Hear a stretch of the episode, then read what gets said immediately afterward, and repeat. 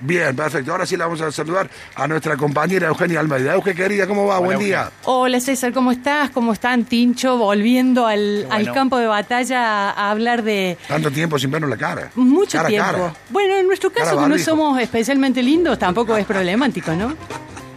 Bueno, pero la radio sí necesita de- del cuerpo presente, ¿no? Digo, no es lo mismo la radio cuando uno está acá y podemos compartir y vernos y, y escucharnos y mirarnos que cuando eh, que con la virtualidad, ¿no?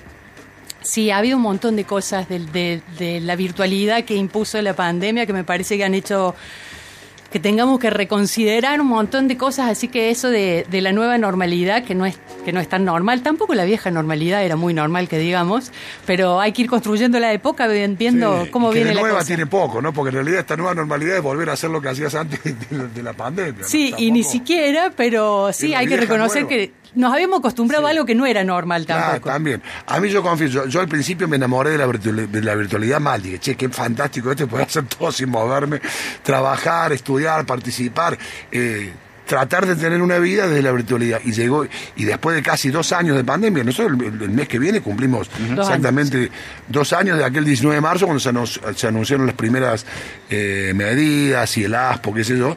Eh, hoy ya estoy, así que ya digo, ya basta.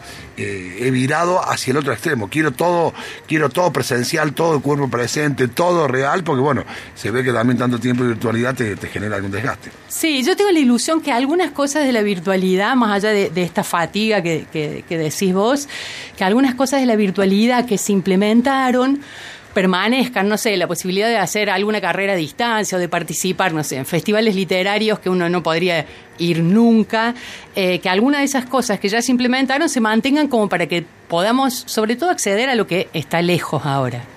Bueno, muy bien. eh, a, eh, a partir de hoy, todos los miércoles, más o menos esta hora, entre las once y media, once cuarenta, cerca del mediodía, eh, la Euge va a estar aquí para charlar un ratito. Vamos a arrancar hoy hablándome. Mirá el titulazo que tiró, no, prohibiciones, quema de, lu- de libros, censura, voy a decir, ¿qué va a hablar? ¿De la, de la Edad Media? No, de ahora. Sí, lo primero que uno piensa cuando, cuando plantea eso es quizás ver, pensar en las fogatas de la época de los nazis en la Segunda Guerra Mundial o pensar en la dictadura militar, en la famosa quema del Centro Editor de América Latina. Pero hay que decir que en este último tiempo que hay un, todo un trabajo bastante perverso en relación al, al lenguaje. Podemos hablar, por ejemplo, de cómo se está usando la palabra libertad en aquellos que se hacen, hacen llamar libertarios, usurpando un nombre. eh, y Li- se empieza con- liberotarios, le decimos nosotros con cariño y respeto. ¿Cómo le dice? Liberotarios. Ah, está, está, bueno, es, es como para empezar ya a pelear. Siempre con no, siempre he dicho con respeto. Con amor. favor. Sí, es curioso como ah, los libertarios se han apropiado de esa palabra y muchos discursos que tienen que ver con reprimir las libertades. Y hay como un nuevo concepto de la libertad que es... eh, a mí va a salir una frase muy popular, pero no es apta para la radio. Quiero que se prohíba todo lo que a mí no me gusta. Ese sería el nuevo concepto de libertad, que es eh, bastante complicado porque lo que hace es romper la trama social y romper la, la, la posibilidad que tenemos de intercambiar miradas. Y se han ido dando diferentes situaciones que llaman mucho la atención. Por ejemplo, en, en diciembre del año pasado, en el Distrito Escolar de San Antonio, en Estados Unidos, eh, decidieron hacer una lista de más de 800 libros que eran como sospechosos, dudosos, no recomendables para que estuvieran en las escuelas, para revisarlos. Después de revisarlos decidieron retirar retirar quiere decir que no estén disponibles ni en bibliotecas ni en las escuelas, más de 400 de estos libros. En general, la mayoría de los libros que investigó esta comisión del Distrito Escolar de San Antonio en Estados Unidos son libros que fueron escritos por mujeres, por personas de eh, la comunidad LGTBIQ, por personas negras, tenían que ver justamente con eh, narraciones de emancipación y de, de defensa de los propios principios. Eh, por ejemplo, allí estaba el cuento de la criada. Ese Sí. es uno de los libros que consideraron que no, no estaba bueno Sí, que lo leyera la gente joven. Eh, pero no solo pasó esto en San Antonio, sino que el 26 de enero, hace poquito, hace un par de semanas, en el condado de Tennessee, en un condado del estado de Tennessee, se decidió eh, sacar de la currícula escolar quitar de la lista de lectura es una novela gráfica que es un clásico que se llama Mouse y es de Art Spiegelman. Eh, quizás los oyentes la conocen porque realmente es uno de los grandes clásicos de la novela gráfica. Lo que hace es volver a contar la historia de eh, la, aniquilación y la persecución de los judíos durante la Segunda Guerra Mundial, pero eh, se les da formato de animales, ¿sí? O sea, los judíos, los alemanes, los polacos son diferentes animales y es un abordaje muy interesante de lo que fue esa época y además un llamado de atención para estar alertas a nuevas, mm, nuevas persecuciones, digamos, pueden ser los judíos, pueden ser otros grupos. Eh, Spiegelman es un descendiente de una familia de supervivientes de, de, Auschwitz. Ahí en la novela los ratones son los judíos, los gatos son los nazis. ¿Qué pasó cuando se prohibió y se supo esta noticia que es una noticia de la vergüenza, se dispararon las ventas. Amazon eh, enloqueció, empezó a girar la aguja y claro, se dispararon las ventas totalmente y había muchas librerías que ofrecían que los chicos pudieran ir ahí a leer el libro gratis, digamos, de, de, onda, lo ponían a disposición y que eh, movilizaron una campaña de reunir dinero, llegaron a juntar 80 mil dólares para comprar ejemplares para regalarlos a los chicos. Y hace una semana en Nashville, fíjense todo por allí, por el territorio de los Estados Unidos, eh, muy parecido a el previo a Gilead, del el, país que inventó Margaret Atwood. Hace una semana en Nashville, un, líder religioso muy importante, eh, Greg Locke, que es muy famoso por ser antivacunas, por ser muy, eh, muy conservador, hizo una, una pilita y empezó a quemar libros de Harry Potter y de Crepúsculo, diciendo, está el video circulando por las redes, lo pueden ver, tenemos un derecho constitucional y bíblico para hacer lo que vamos a hacer. La brujería y las cosas malditas deben desaparecer. Eh, él ya había hecho cositas así previas, eh, venía haciendo cosas así, pero en ese, en ese estado, además, en Tennessee, en 2019, una escuela de formación católica retiró los libros de la saga de Harry Potter porque decían que había ahí embrujos, que si uno leía el libro podía hacer eh, hechicería. Digo, si no diera. El Vaticano en su momento, cuando se estrenó Harry Potter, recomendaba a sus seguidores, al mundo católico, no ver esa película directamente, lo cual fue una campaña espectacular para Harry Potter. A favor de la película, sí. Joseph Ratzinger, que fue el anterior papa antes de Bergoglio, eh, tenía claramente una, una pequeña obsesión. me parece que le hubiera gustado vivir en la época de la Inquisición y, que no pudo y entonces, bueno. Y, el, y antes también recuerdo, mira, cuando se estrenó el Código da Vinci, el libro de Dan Brown, también eh, recomendaban eh, no verlo por un montón de argumentos. Bueno, lo, cual siempre termina siendo una buena campaña publicitaria. Termina siendo una buena campaña, pero me parece que por ahí uno se puede preguntar un poco por abajo qué pasa. ¿Por qué? Porque sacando el caso del Vaticano, que es un Estado y que además es el jefe de una religión, el Papa, de una religión muy poderosa, eh, en los otros casos son ciudadanos. Estamos acostumbrados a que la censura venga de un Estado, de un Estado totalitario, pero de arriba para abajo. Acá hay gente que en nombre de lo que cree, de su religión, de su ideología, de su orientación en la vida, va a perseguir a otros ciudadanos. y me igual, igual, está bueno, es, es como la antivacuna. Es como el antivacuna, sí, sí, el que va, el, eh, viene de abajo, digamos, no es un discurso que necesariamente baje desde arriba, sino desde abajo. Y a mí lo que, la, la pregunta que me venía es, ¿qué idea tiene esta gente de un lector? ¿Qué cree que es un lector?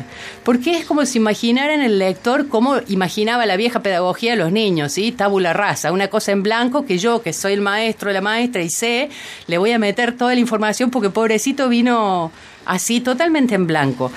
Los lectores cuando leemos, los que somos muy lectores, los que leen un poquito, los que apenas leen, cuando leemos sabemos que estamos entrando en un pacto de lectura. El solo hecho de salir de la vorágine del mundo para abrir un libro y meterte ahí, vos ya sabes que estás haciendo algo. Un, digo, un pase que si uno está viendo una serie desaparece un poco más, porque la serie tiene imágenes muy similares a la vida, pero cuando uno está leyendo lo que ve es un montón de garabatos, pero esta gente, digo, la gente esta que está tan perseguidora de los otros, pareciera que no entiende que la operación de lectura que hacemos todos implica una comprensión de que ahí se juega otro juego. Y que ellos imaginaran lectores pavotes que lo que van a leer lo hacen. Y lo que van a leer siempre es verdad y lo que me aterró de esto, lo que más me preocupó, porque prohibiciones ha habido siempre y estos grupos de libertarios o de, de, furiosos conservadores que persiguen a los demás van creciendo en Argentina y en todo el mundo, lo que me impactó fue qué pasa cuando los medios de comunicación dan un tratamiento con este encuadre. El lunes abrí los portales informativos, me puse a ver las, las noticias y encontré en un diario de España una noticia que habla del parricida de Elche, quizás han oído el caso, un muchacho de 15 años que mató padre, madre y su hermano. Eh, y en general se titula con eso, parricida o crimen familiar o lo que fuera. Eh, la bajada de esta noticia de un diario de Valencia decía el, la bajada, digo, para los, los oyentes, es una parte muy importante de la noticia, es como donde está el pequeño resumen antes de entrar en la cosa. Abajo del título. Claro, justo abajo, lo que uno lee al voleo para saber si va a leer la noticia, eso decía, el instituto en el que estudiaba había recomendado la lectura de La Edad de la Ira, la historia de un joven que asesina también a su padre como si ese fuera un dato periodístico, que en la escuela, o sea, si realmente fuera así, los 40 chicos de esa división hubieran ido a su casa y hubieran matado a sus padres. Si no, pues claro, pregunte, ¿cuántos libros se vendieron claro.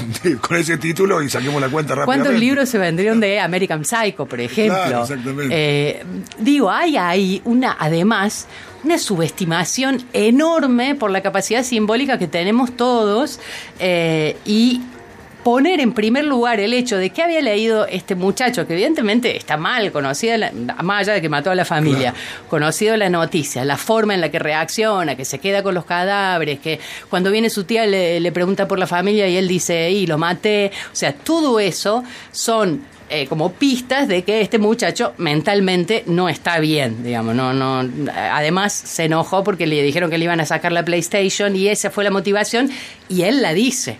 Él la, no es que le esconde, la dice abiertamente. Es que no le dieron tiempo a guardar el juego. Usted es tremendo. No, digo, cuando vos jugás a la Play, siempre te, cuando te, cuando te dicen, che, apagala, vos siempre te guardás para que te guarde los avances que has hecho en cada juego. Quiero creer que usted, donde tiene la Play, no tiene una escopeta como este muchacho. No tengo padres. Ah, no tiene padres. Bueno, está bien. Es, es, es, un, es un elemento disuasivo importante para no matar los padres, es no tenerlos. No, bueno, fuera de, de, la broma, realmente es tremendo cómo desde los medios de comunicación se empieza a avalar esto y este tipo de ideas convierten a ciertas obras en peligrosas. Si leo una obra de un asesino, por ahí se me, se me suelta la cadena. Si leo, como hubo alguna vez una famosa leyenda y una canción, Gloomy Sunday, una canción muy famosa del jazz, que se la conoce como la canción del suicidio, una canción húngara, que dejó de pasarse por las radios porque los suicidios en Hungría subían. En el caso del suicidio hay algo que se llama el efecto colmena, que bueno, que también es interesante alguna vez desplegar, es un tema del que no se habla. Con ese criterio saquemos todos los discos de Arjona, ¿no? A mí me invita al suicidio. No, a mí más a dañar a otros que a mí misma en ese caso. Eh, bueno, me parecía que es importante tener presente esto, porque en el imaginario cuando hablamos de prohibición, vamos a, lo que decías vos, vamos a épocas oscuras del pasado y ya eso no sucede. Eh, la realidad es que sucede y que tenemos que estar muy alertas, porque en Córdoba, y lo sé porque tengo amigas que dan clases en colegios secundarios, también hay problemas así. amigas que han querido dar, por este ejemplo, este la China Iron, no, eso no. Eh, los cuentos de Samantha Schweblin no son demasiado oscuros. Selva Albada no. Es, es muy curioso porque en eso se manifiesta primero un un correrse del rol pedagógico, porque eso se, se, se, va variando en función de que las padres, los padres se quejan, y los padres en general no son pedagogos, un correrse de la función pedagógica, es decir, nosotros somos la escuela y nosotros estamos acá para hacer este trabajo y no para complacer al cliente, sea pública o privada, eh, y después una cosa un poco oscura, porque esos chicos van a crecer siempre con una división muy grande, porque cualquier pibe que prenda la tele, o que prenda la radio, o que abra una historieta, o que vea la tapa de un diario, o que mire la calle y las noticias, ve un nivel de violencia, de crueldad, de morbo, de, de exacerbarse en esa, en esa violencia, Y después hay un mundo bobo, pavo y chato, que es el de la literatura, que habla de cosas que no pasan en la realidad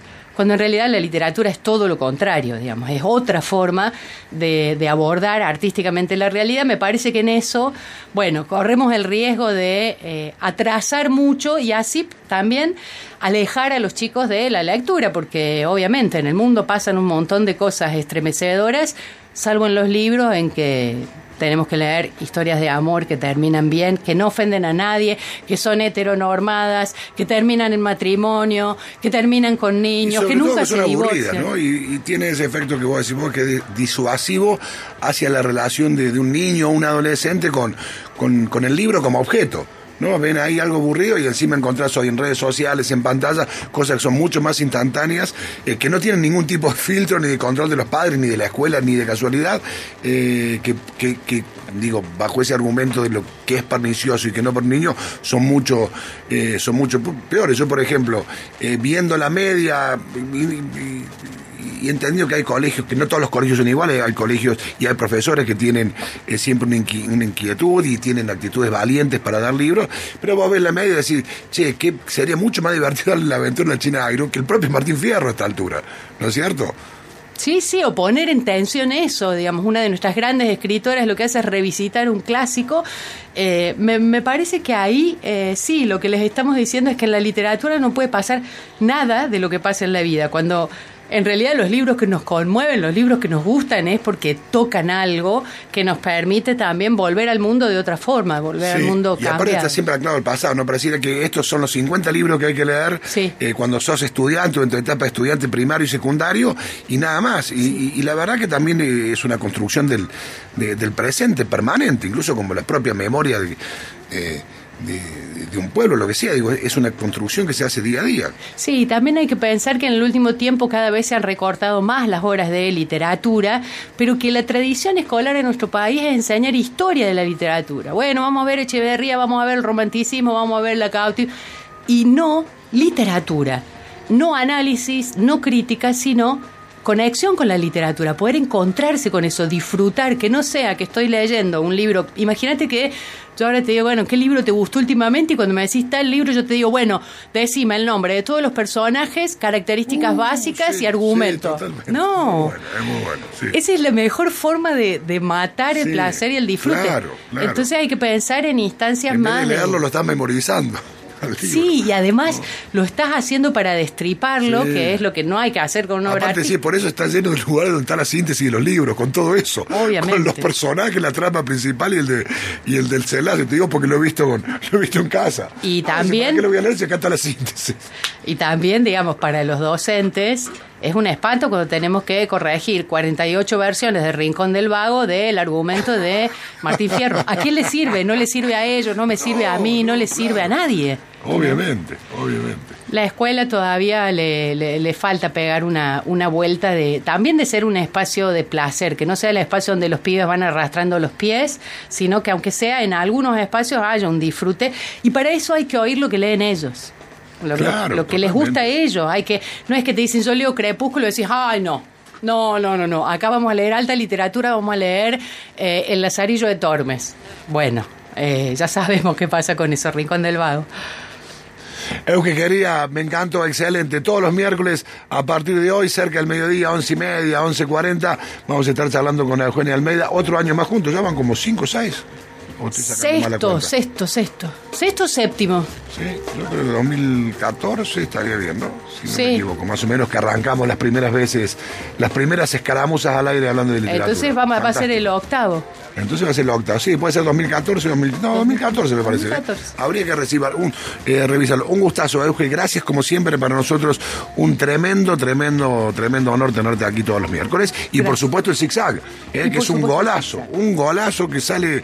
Me encanta, me encanta, me encanta. Así que gracias por eso también. Hay que decir que a mí me encanta hacerlo. Es como una pastillita que tiene muchas cosas, pero bueno, tengo que decir que la idea fue tuya y fue, la verdad, una pega. y le vamos a dar mérito también a Ulises José Lozano, que a pesar de él es un un, exitazo el zigzag. No me lo toque a Ulises, que es ahí mi, amigo más amigo, no lo toque. Bueno, muy bien, gracias, Eugenio. Nos vemos el miércoles que viene. Miércoles que viene. Mira quién habla, temporada 12.